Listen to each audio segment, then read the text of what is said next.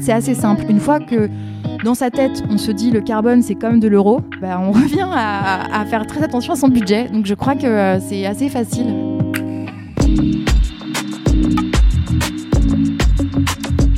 BNP Paribas Personal Finance vous invite à découvrir On the Way, le podcast qui explore les chemins de la consommation responsable.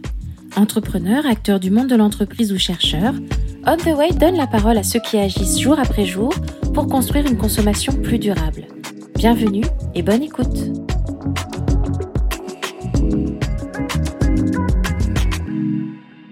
Bonjour On the Way. Donc je suis Charlotte, la fondatrice de la marque Patine. Pour les gens qui ne connaissent pas, c'est une marque de vêtements qui a 5 ans et qui est ultra responsable. J'en rêve depuis à peu près 25 ans, donc euh, c'est une lente maturation. Clin d'œil à tous les late bloomers qui euh, hésitent à se lancer, euh, il faut c'est toujours possible. Avant ça, j'ai fait pas mal de choses. J'ai toujours hésité sur mes études. J'étais bonne élève, donc j'ai fait une prépa et une grande école de commerce. En même temps, je faisais le cours Florent parce qu'en fait, je voulais être actrice de cinéma. Mon premier boulot a été rédac chef euh, adjointe d'un magazine de mode un petit peu nouveau en rupture qui ressemblait à un guide du fooding pour la mode. Ensuite, j'ai fait du digital pour des campagnes LVMH au début du digital pour les marques de luxe et de cosmétiques. Et puis, j'ai atterri chez Sarenza où j'ai fait 10 ans de carrière, on peut dire, où j'étais directrice marketing au CODIR, au COMEX et en surcharge mentale.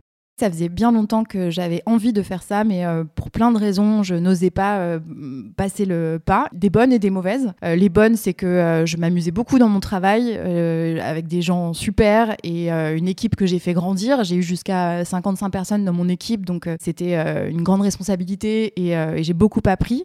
les mauvaises, c'est que j'avais un bon syndrome d'imposture, comme beaucoup de femmes je me mettais à moi-même pas mal de freins. Et puis, euh, j'avais euh, besoin de beaucoup, beaucoup de sens dans mes projets. Ça toujours, j'ai toujours fonctionné comme ça, euh, en allant toujours du, micro au macro tout le temps. Mon cerveau tourne un petit peu tout le temps.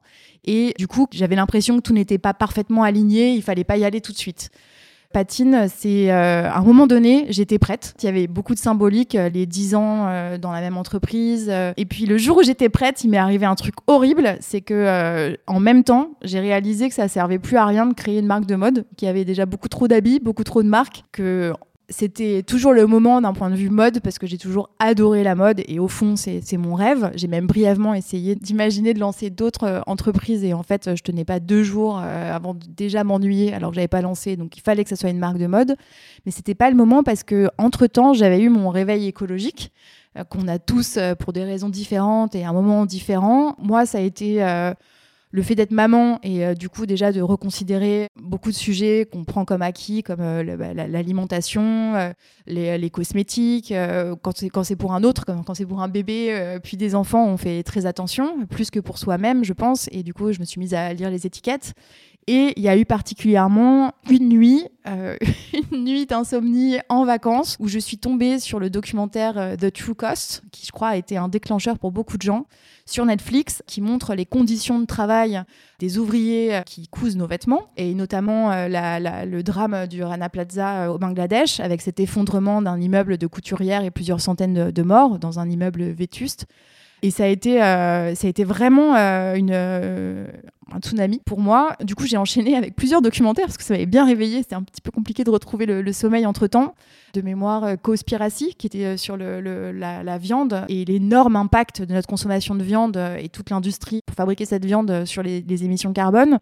Il y a eu aussi un documentaire qui s'appelait Sugar Rush sur la, façon dont on est tous des futurs diabétiques. Surtout si on est un petit enfant aux États-Unis, mais bon, quand même un petit peu tous. Tout ça, ça m'a, ça m'a complètement chamboulé. Et comme j'étais en vacances, disponible, à l'écoute euh, de mes envies, peut-être que c'était ça aussi, j'étais euh, plus dans le rush du travail. Ce matin-là, j'ai arrêté, euh, ça fait un peu film, mais en vrai, j'ai arrêté plein de choses et commencé une autre façon de, vivre en fait. et donc j'ai arrêté de fumer. Je fumais pas beaucoup, mais je me suis dit c'est trop, je vais pas donner cet argent-là à Phil Maurice, c'est absurde. Donc j'ai arrêté de fumer. J'ai arrêté le coca. Il faut savoir que j'ai fait un an de stage chez Coca quand j'étais jeune, donc j'en buvais plus que de l'eau. Et puis, euh, j'ai arrêté la viande. Ça fait euh, maintenant euh, six ans et demi que j'ai pas mangé un gramme de viande et je vais très bien, je suis en pleine forme. voilà, et on pourrait en parler largement, mais c'est vrai que plus j'avance aussi dans la connaissance de l'impact qu'on doit tous réduire individuellement et collectivement, plus aussi ces petites mesures que j'osais pas mettre en 4 par 3 non plus pour donner des leçons, je vois qu'elles ont une importance majeure. Et je conseille à tous d'ailleurs l'atelier 2 tonnes par exemple, on a fait ça en équipe pour Noël chez Patine, parce qu'on est un peu des polardes quand même on se rend compte que justement, bah, couper la viande, c'est énorme pour s'approcher des 2 tonnes, qui est euh, l'objectif pour limiter le réchauffement à 2 degrés d'ici 2100. Et du coup, euh, c'était terrible parce que euh, j'étais voilà, j'étais enfin prête et c'était plus le moment. Et finalement, c'est ça qui a permis de lancer Patine.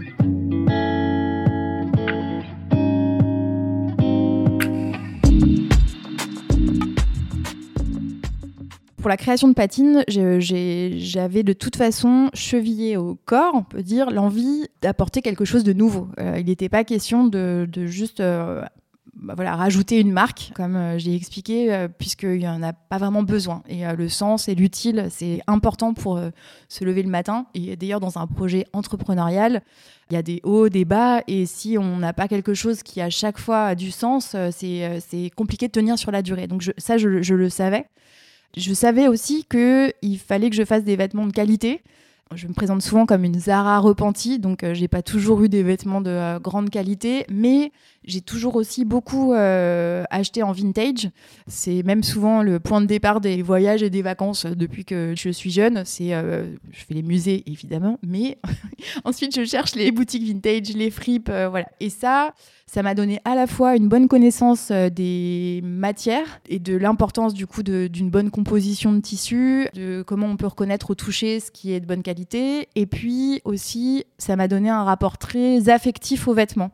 L'aspect écologique s'est ajouté puisque j'avais eu ce, réveil et peut-être grâce à ce syndrome d'imposture, en parlant de mon idée très tôt autour de moi pour euh, être sûr que c'était pas juste un caprice euh, et juste pour mon ego et me faire plaisir et soi-disant m'accomplir, mais s'accomplir seul, ça sert à rien. Et donc, je suis allée voir les personnes autour de moi pour voir si l'idée de Patine, le concept d'une marque responsable et engagée, pouvait leur parler. J'allais dans les placards euh, des personnes, une heure, la marque n'était pas encore lancée, et donc le deal, c'est j'apporte un café latte et tu me parles une heure de tes vêtements dans ton placard, tranquillement. Et ça a été génial puisque j'ai réalisé que personne lisait les étiquettes et que l'aspect écologique de mon projet, tout le monde s'en fichait. Et en fait, du coup, ça m'a donné deux fois plus envie de le faire en me disant, après tout, le rapport aux vêtements, aux étiquettes, au sens qu'ont ces personnes, c'est celui que moi j'avais il y a encore euh, un an. Et donc, du coup, il faut surtout pas faire l'erreur de penser que parce qu'on a son réveil écologique, tout le monde a compris où tout le monde pense pareil, c'est faux. Et en plus, euh, c'est un cheminement personnel et il y a plein de façons d'être responsable. Il faut surtout pas être euh, égocentrique dans ses démarches.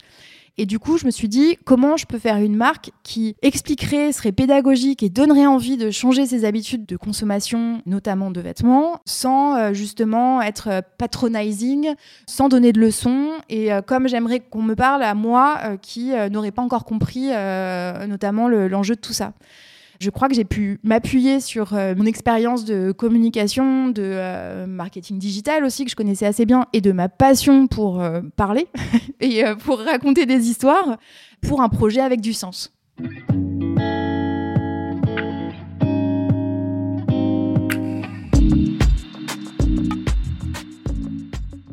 Le nom patine, c'est une discussion avec mon ancien associé. C'était un déjeuner où euh, essayé d'expliquer. Euh, voilà, je parle beaucoup, on l'a compris. C'est un moment enflammé où je dis mais euh, oui, mais des vêtements, mais c'est beau quand ça s'use. Tu vois, un t-shirt de concert, une veste, ça s'élime, c'est ça se patine quoi. Et là, je me dis mais patine, c'est hyper bien, patine, patine, patine. Donc je joue avec le mot et tout, et je me dis mais c'est super, on le comprend, ça s'écrit, c'est on le lit comme comme ça s'écrit, c'est important pour une marque digitale. Au pire, on dit patine, si on est américain, ça va. Et voilà, je je, trouvais le mot vraiment chouette et je trouvais aussi qu'il il était joli et en même temps il pouvait un peu sentir le bois cérusé et le vieux meuble et donc du coup il fallait surtout pas qu'il emmène vers euh, la brocante. Ça m'a poussé aussi d'un point de vue expression graphique à aller vers des codes euh, assez bold, euh, assez modernes. donc on a notre logo actuel est adapté de la, de la police Futura par exemple, qui est une police très années 80 et très utilisé par le sportswear. Et justement, le, mot a, un peu perdu de son signifiant quand on le lit. Et euh, du coup, on fait pas forcément la connexion. Et euh, quand on comprend ou quand on explique, on se dit Ah oui, ça fait un deuxième euh, aha. Moi, j'aime bien les petits moments aha, il y a du sens.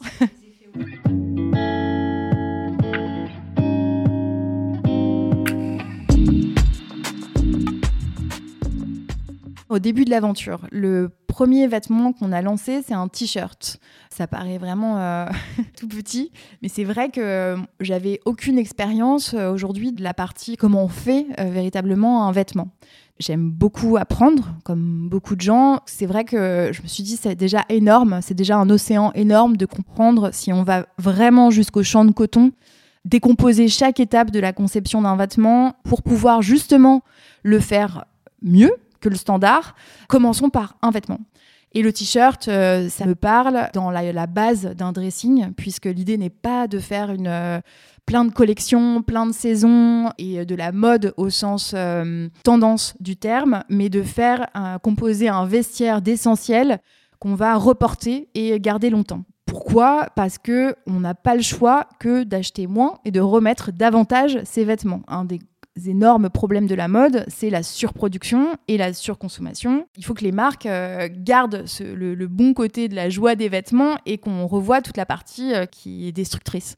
Donc ce t-shirt, il fallait qu'il soit cool, qu'il puisse euh, faire, la, faire la blague en face d'un t-shirt d'une marque qui ne serait pas forcément engagée, mais qui aurait travaillé sur la dégaine, la coupe, les détails.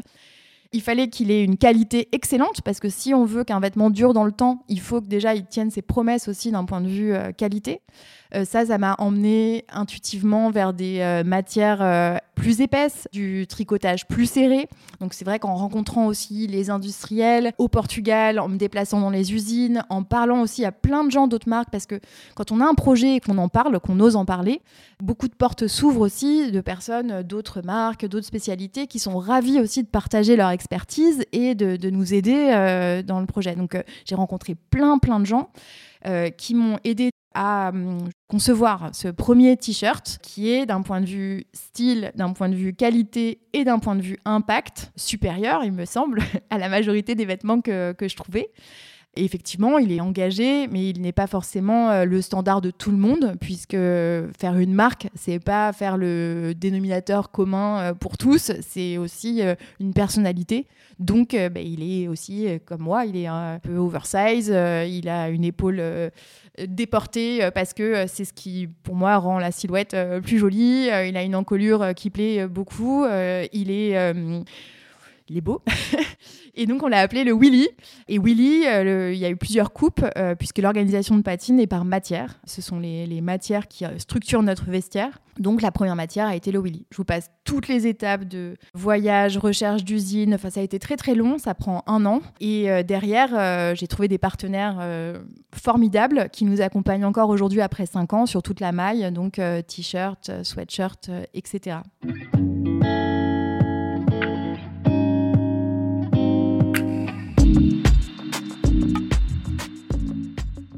est en 2017, on parle euh, encore euh, assez peu d'écologie dans la mode, hein, puisque euh, le paysage a beaucoup changé en, en cinq ans. les personnes sont de plus en plus conscientes et c'est génial. Et à cette époque, on avait déjà chez Patine l'envie d'objectiver nos efforts, c'est-à-dire bah, d'y mettre du rationnel et des chiffres pour surtout pas avoir l'air de euh, oui oui euh, qui qui mon t-shirt il est super crois-moi sur parole. C'est pas la bonne façon de faire d'autant qu'on savait que le greenwashing commençait déjà et donc euh, il fallait mettre du rationnel. Du coup, on a commencé l'ACV produit dès 2017, donc l'analyse de cycle de vie des vêtements, et donc mesurer tout leur impact, depuis le champ de coton jusqu'à euh, le lavage euh, en machine euh, chez la personne qui le porte, l'achète et le remet. et donc, ça nous a servi à deux choses. Ça nous a servi à faire les bons choix, puisque quand il y a des arbitrages tout le temps, concevoir des produits, c'est une somme de plein, plein, plein de décisions et à un moment donné se dire euh, est-ce que je mets 20% euh, de coton recyclé en plus ou alors je prends un coton bio qui vient de plus près? Tout ça, en fait, c'est des maths et donc euh, il faut pouvoir comparer les, des comparables, des pommes et des pommes. Et puis ça nous a servi aussi à justement pouvoir expliquer en quoi l'impact était réduit sur notre site et puis dans nos communications. Tout ça en le rendant le plus digeste et joyeux possible. Et donc le t-shirt Willy, par exemple, dès 2017, on a commencé avec 40% de coton recyclé dans le fil. Ça, ça a un impact énorme sur le volume d'eau utilisé, sur du coup aussi euh, la pollution d'eau, puisque s'il y a moins d'eau, on pollue moins, et puis sur euh, évidemment le, carbone euh, consommé, donc les émissions de carbone. Et donc on a pu montrer très tôt que notre t-shirt était à impact plus léger qu'un t-shirt standard du marché. Et c'est devenu une pratique centrale dans notre façon de travailler. Ça nous a aussi énormément facilité la vie quand il a fallu faire notre bilan carbone d'entreprise complet. Et on s'est rendu compte du coup euh, dans notre bilan carbone d'entreprise que 90% euh, de nos émissions donc indirectes, mais nos émissions dont on est responsable sont liées à, nos vêtements, évidemment. Donc du coup, le fait de déjà mesurer ça depuis 2017 euh, nous donne une très bonne connaissance de notre impact carbone et de surtout comment le maîtriser et le réduire. Il y a quelque chose que je savais aussi depuis le début de Patine, euh, j'ai une angoisse euh, assez forte du stock.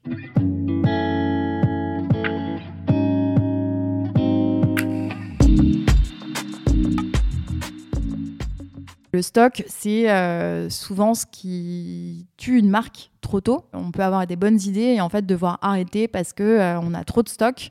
Le stock, c'est ça immobilise le, le cash. Et donc, du coup, ça enlève de la liberté d'action aussi pour pouvoir euh, avancer, euh, se développer. Et donc, je savais que euh, je voulais faire une marque qui était low stock. Aussi, c'est low waste, puisque du stock inutile, c'est affreux. Et donc, partout où il y a du stock, il faut le, supprimer. Ça permet aussi de réduire le gâchis et donc de réduire nos, nos émissions. Donc, ça veut dire concevoir des vêtements qui vont pas créer trop de déchets dans leur conception euh, c'est un choix qu'on est obligé de faire aussi si on veut faire une excellente qualité. Tout est lié, puisque euh, la qualité, ça, coûte de l'argent. Donc, euh, on coupe nos pièces dans des tissus ou dans des jerseys qu'on fait faire nous. Parfois, on développe même la formule, la composition notamment pour ces t-shirts et ces sweats. Et donc, c'est dans le prix que vous payez chez Patine, une part importante est celle de la matière qui coûte beaucoup plus cher. Et quand les choses coûtent cher, bah, bizarrement, on fait attention, on jette moins, on réfléchit comment faire le plan de coupe pour pas avoir trop de déchets, on se dit comment on peut réutiliser les déchets, etc. Donc, redonner de la valeur aux choses, c'est aussi prendre des choses plus précieuses et en prendre soin. Donc, pas de stock, ça veut dire qu'on ne fabrique pas les vêtements avant de trouver des clients. Et donc, du coup, j'ai parlé de mon projet très tôt. J'ai ouvert un compte Instagram euh, six mois avant le, lancement officiel euh, de la marque, sachant que les six mois, je les post-rationalise, mais euh, je, pensais que ça serait deux, hein, clairement.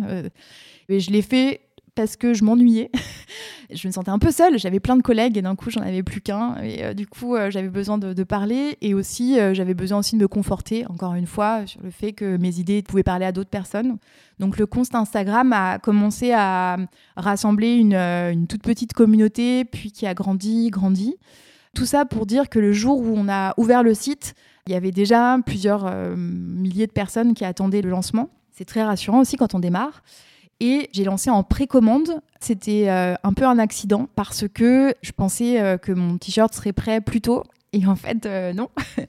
et donc, j'ai lancé le 21 juin pour quand même pas rater l'été avec un t-shirt manche courte. Mais j'annonçais une livraison en septembre. Donc, vraiment, parfois, les choses n'arrivent pas comme on veut. Mais le concept était suffisamment nouveau, l'histoire a suffisamment embarqué pour euh, réussir ce, premier lancement, donc un peu à la manière d'un Kickstarter, euh, mais euh, sur notre propre site. On a effectivement eu plusieurs centaines de commandes et expédié les premiers t-shirts en septembre. Et ce qui s'est passé derrière, c'est que, bah, deuxième accident heureux, c'est que le t-shirt était suffisamment chouette et les paquets visiblement suffisamment jolis pour que les personnes déballent leurs commandes beaucoup sur Instagram ou montrent avec fierté ce premier achat. Et entre-temps, bah, j'avais pas du tout eu le temps de, fabriquer la suite. Du coup, en catastrophe, on a mis une, euh, petite euh, boîte d'alerte euh, sur chaque fiche produit en disant laissez votre mail pour la prochaine production. Et c'est vrai que ça a donné un, le rythme de la marque qui est encore celui d'aujourd'hui, qui est de faire très attention à embarquer des personnes bien avant que les vêtements existent. Ça a été le cas pour chacun de nos gros lancements. Il y a eu le jean dont on va pouvoir parler, il y a eu la chemise blanche ensuite. On avait 2000 personnes qui n'avaient pas encore vu l'ombre d'un début d'une photo de manche ou de col et qui disaient euh, voilà, j'attends la chemise patine, faites-la euh, à la manière patine, sauce patine, c'est souvent l'expression, et je vous fais confiance. Et euh, ça, c'est énorme.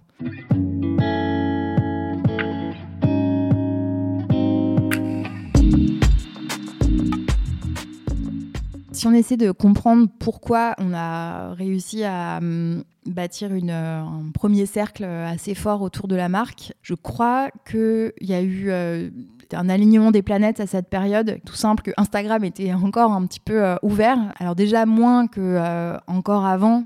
Et je crois que surtout, j'avais 20 ans d'archives dans ma tête, 20 ans de, de, choses à dire et à partager que j'avais pas à partager. Et du coup, c'était assez organique, euh, assez euh, fluide. De, euh, on dit fabriquer du contenu, mais moi, c'était pas fabriquer du contenu, c'était raconter tout ce que j'avais en tête et raconter à la fois d'où vient tout ça, d'un point de vue psychologique, culturel, historique, voilà, raconter où on en est, donc le quotidien, et raconter le futur, où on va, donc à la fois des choses très claires et à la fois des choses très aspirationnelles de et un jour, j'aimerais euh, qu'il y ait un resto et du vin et du café. Voilà, pas avoir peur de rêver avec les gens, en fait. Et je crois que quand on fait ça, on ouvre euh, plus grand et, et c'est pas c'est pas une relation que euh, commerciale. Évidemment, on est une marque et on vend des vêtements, mais quand je dis un jour on aura du vin, clairement je ne je vends rien. Je promets rien et on est juste en train de, de rêver ensemble et peut-être après peu à peu transformer ses rêves en projets concrets.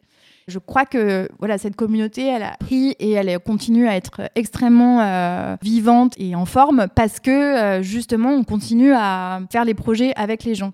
Je crois que les marques ont longtemps aussi été assez euh, verticales. Il y a une sorte d'aura du créateur, le mystère de parce qu'on a envie de rêver, mais du coup, de, les, voilà, on, nous donne quelque chose et puis on, on, est fan. Et peut-être, encore une fois, c'est peut-être ce syndrome euh, d'imposture qu'il faut bien utiliser, mais euh, moi j'avais, j'avais envie de la validation du coup des personnes qui m'entouraient. Euh, j'ai peut-être besoin d'être, d'être aimée, d'être, qu'on me dise c'est bien. Comme ces vêtements, il faut qu'ils soient portés et aimés. Ça peut pas être un petit coup de mode, ça peut pas être juste d'un coup, ah j'ai trouvé ça cool, j'ai acheté, parce que ça, moi je l'ai vécu pendant des années et ensuite j'ai regretté des achats ou un an après, je me suis dit, bah, ça sert plus à rien, qu'est-ce qui se passe Voilà.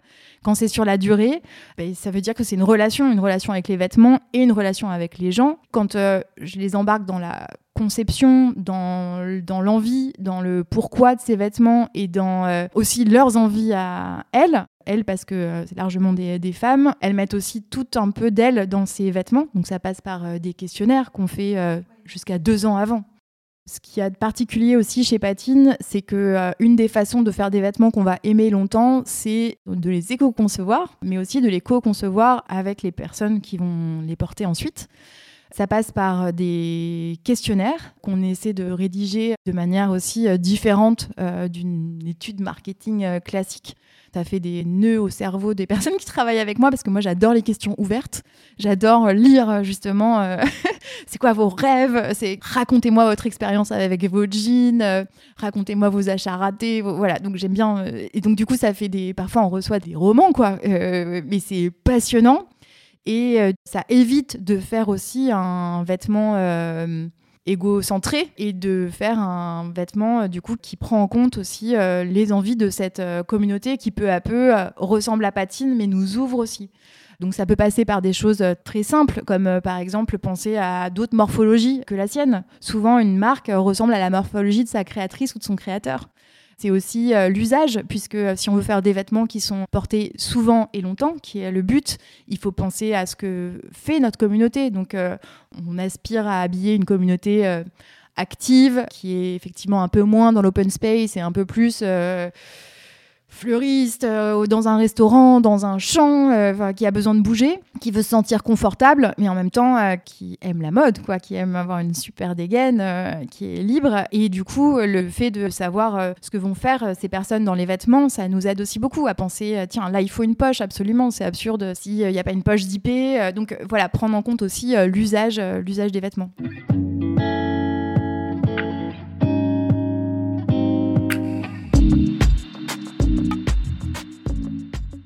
Le vestiaire patine aujourd'hui. Il est composé des grands essentiels clés qu'on a euh, initiés euh, à peu près euh, une fois par an. Donc, première année, on a, on a introduit les t-shirts. L'année suivante, on a continué à développer les t-shirts et ajouter les sweats.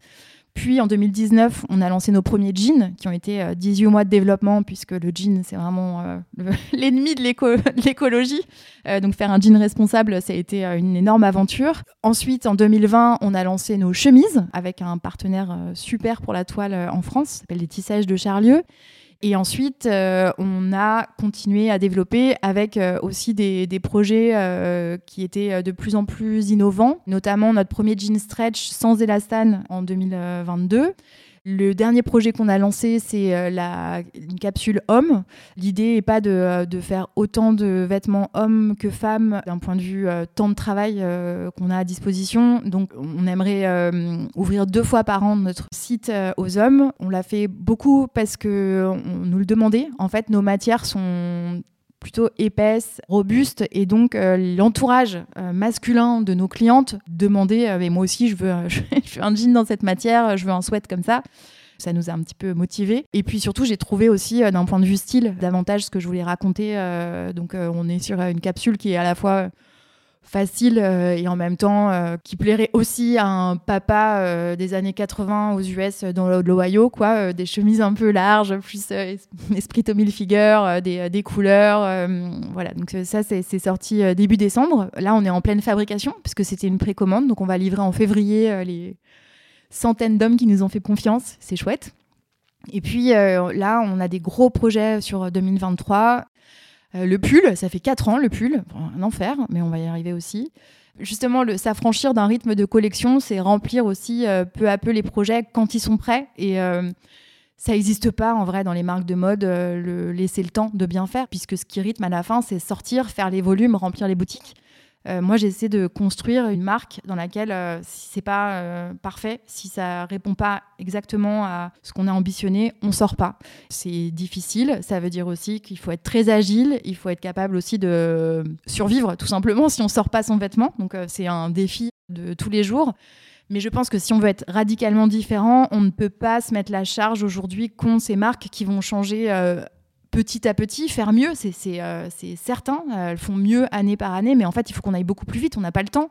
Donc, du coup, il faut être, euh, plus radicaux dans nos choix et dans nos engagements.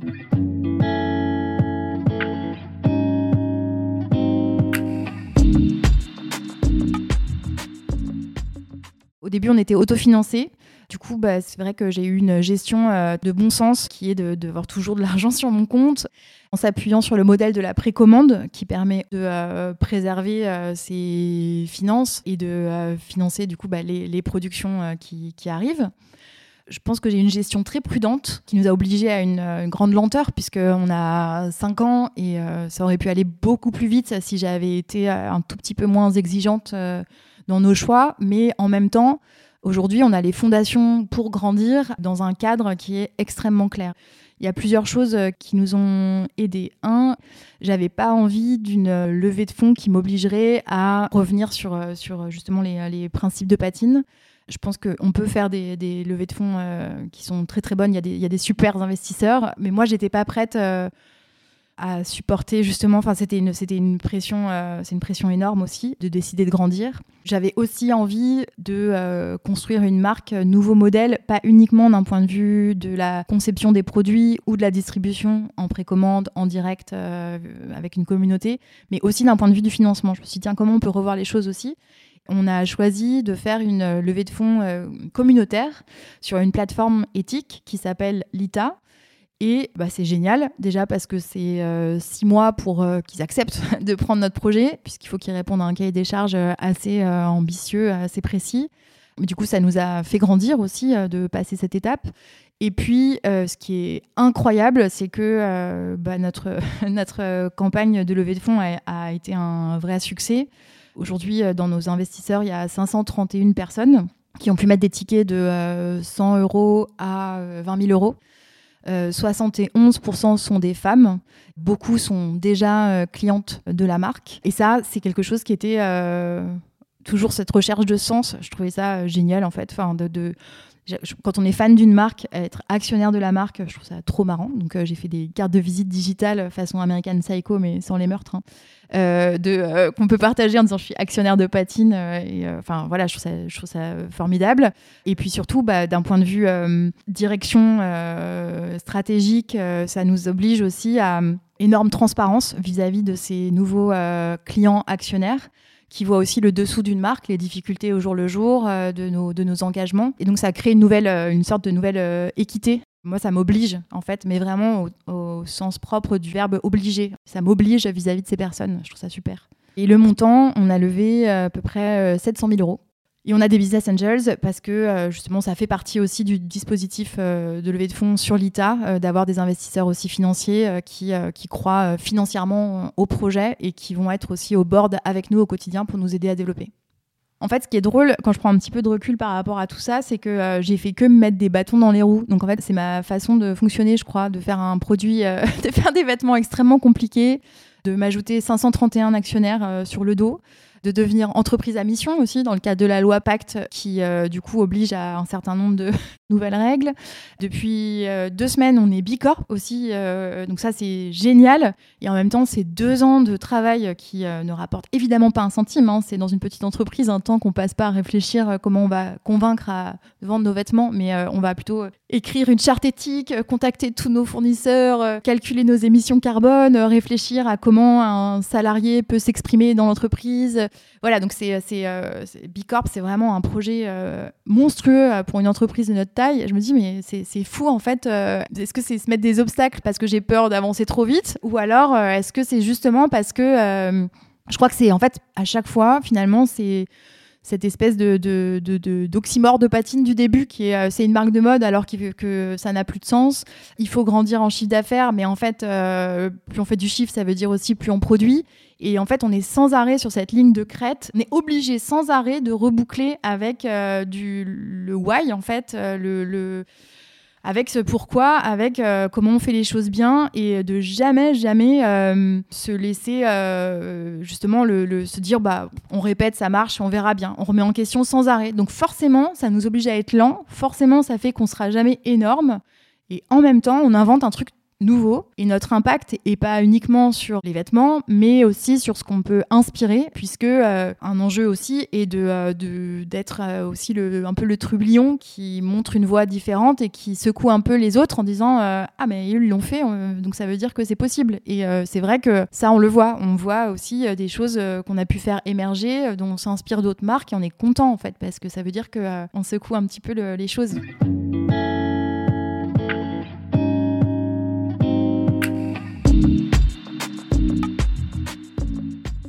Le jean, c'est le vêtement euh, qui est vraiment pour moi une base de dressing après le t-shirt essentiel, qu'on remet tout le temps, qui est notre meilleur ami, qui prend les formes de, de nos fesses, qui nous représente. La quête du bon jean, c'est jamais fini. Et en même temps, c'est un désastre écologique. C'est terrible. Du coup, notre jean à nous, on a la chance d'avoir des partenaires incroyables en Italie, avec qui on travaille en exclusivité sur tout notre dénime. Et puis, on a trouvé au Portugal des partenaires euh, pour la confection qui s'était lancé depuis à peine un an quand euh, on, a, on est allé les voir euh, avec Patine. Il se trouve qu'ils euh, m'ont pris pour une folle quand j'ai expliqué le cahier des charges de ce que serait le futur jean patine. Et aujourd'hui, on en rigole parce que euh, on est devenu très proche euh, avec la fondatrice. Et aujourd'hui, en fait, ce que je lui demandais il y a 4 ans, c'est devenu le standard. Et c'est vrai que du coup, bah, depuis la toile jusqu'à la manière de délaver le jean à l'ozone, les composants qu'on ajoute dessus, la technique de couture pour ajouter des renforts là où on use le jean en premier on réfléchit à tout. Et la dernière étape, qui est euh, la, une des plus importantes en fait, c'est la réparation. C'est qu'on ne fait pas des vêtements en téflon, on fait des vêtements qui s'usent euh, joliment, certes, mais qui s'usent. Et donc pour augmenter leur durée de vie, il faut redonner de la valeur à la partie réparation. Et c'est un sujet qui va nous occuper les prochaines années euh, chez Patine. On parle beaucoup de matière aujourd'hui, mais c'est vrai que pour être une marque responsable, il faut faire attention à tout par souci de cohérence et quand même en priorisant. On voit en faisant notre bilan carbone qu'il y a des choses qui sont utiles et des choses qui sont un peu le nice to have. Parfois, ce qu'on voit en énorme sur une affiche et en fait, euh, ça fait pas grand chose. Deux exemples euh, de sujets qui font de l'impact. Il y a l'emballage des vêtements. Un vêtement, quand il est transporté, il est dans un polybag, une pochette en plastique. Notre solution aujourd'hui, c'est pas de le supprimer parce que c'est très important d'un point de vue stockage pour le protéger du coup des, poussières, mais c'est euh, d'utiliser que du plastique recyclé et c'est de recycler effectivement ces polybags. Pour ça, on ne demande pas à nos clients la charge de ce recyclage. Nous, on retire le polybag, on les stocke et ensuite on les apporte à une ESAT qui euh, se charge du recyclage effectif euh, de ce plastique. Un deuxième exemple, aujourd'hui on a fait le choix de ne pas distribuer de manière internationale au-delà de certains pays euh, limitrophes à la France tout simplement parce que j'ai pas trouvé de façon d'envoyer euh, ces vêtements loin et que ça dégrade pas euh, fortement leur bilan carbone. Mais je cherche parce que j'aimerais bien qu'on soit connu euh, plus largement. Encore une fois, c'est un choix de lenteur assumé. Et en attendant, bah pareil, ça veut dire aussi que dans les développements, il faut éviter euh, l'avion, euh, tous les, allers-retours euh, des, prototypes en, UPS qui effectivement sont extrêmement pratiques parce qu'on reçoit sa pièce en 24 heures, mais en fait le carbone s'accumule. Donc il faut aussi anticiper suffisamment, ce qui est encore un gros sujet chez Patine, pour pouvoir justement s'autoriser des modes de transport plus lents et plus responsables. Euh, voilà, et après, bah, par exemple, communiquer davantage vis-à-vis de nos clients euh, sur les points relais, puisque c'est vrai qu'il y a un effet énorme à accepter euh, d'aller chercher son colis dans un point à proximité plutôt que de faire venir le transporteur jusqu'à chez soi, ce fameux dernier kilomètre qui coûte énormément en carbone. En fait, c'est assez simple. Une fois que dans sa tête, on se dit le carbone, c'est comme de l'euro, bah, on revient à, faire très attention à son budget. Donc je crois que euh, c'est assez facile. Et d'un point de vue symbolique, euh, la RSE est gérée par ma responsable financière euh, chez Patine. Ça me semble fondamental en fait de traiter le carbone comme on traite notre compte en banque.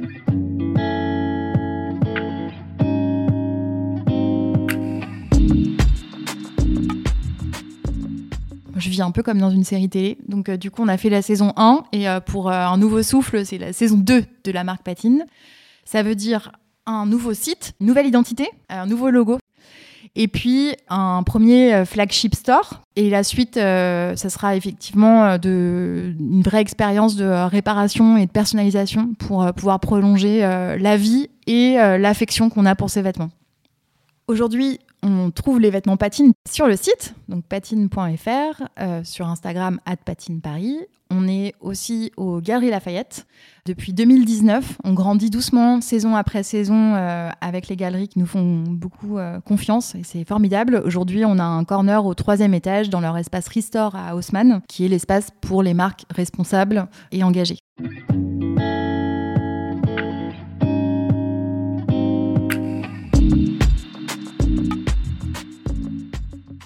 On n'a pas beaucoup de temps avec le réchauffement planétaire. Plus on s'engage au quotidien, à la fois dans sa vie personnelle et aussi sa vie professionnelle, à changer les choses, au-delà d'être fondamental, c'est quelque chose qui est extrêmement excitant et qu'on peut faire de façon joyeuse, désirable, décomplexée et passionnante. Moi, mon aventure humaine est passionnante et euh, je la souhaite euh, à un maximum de gens.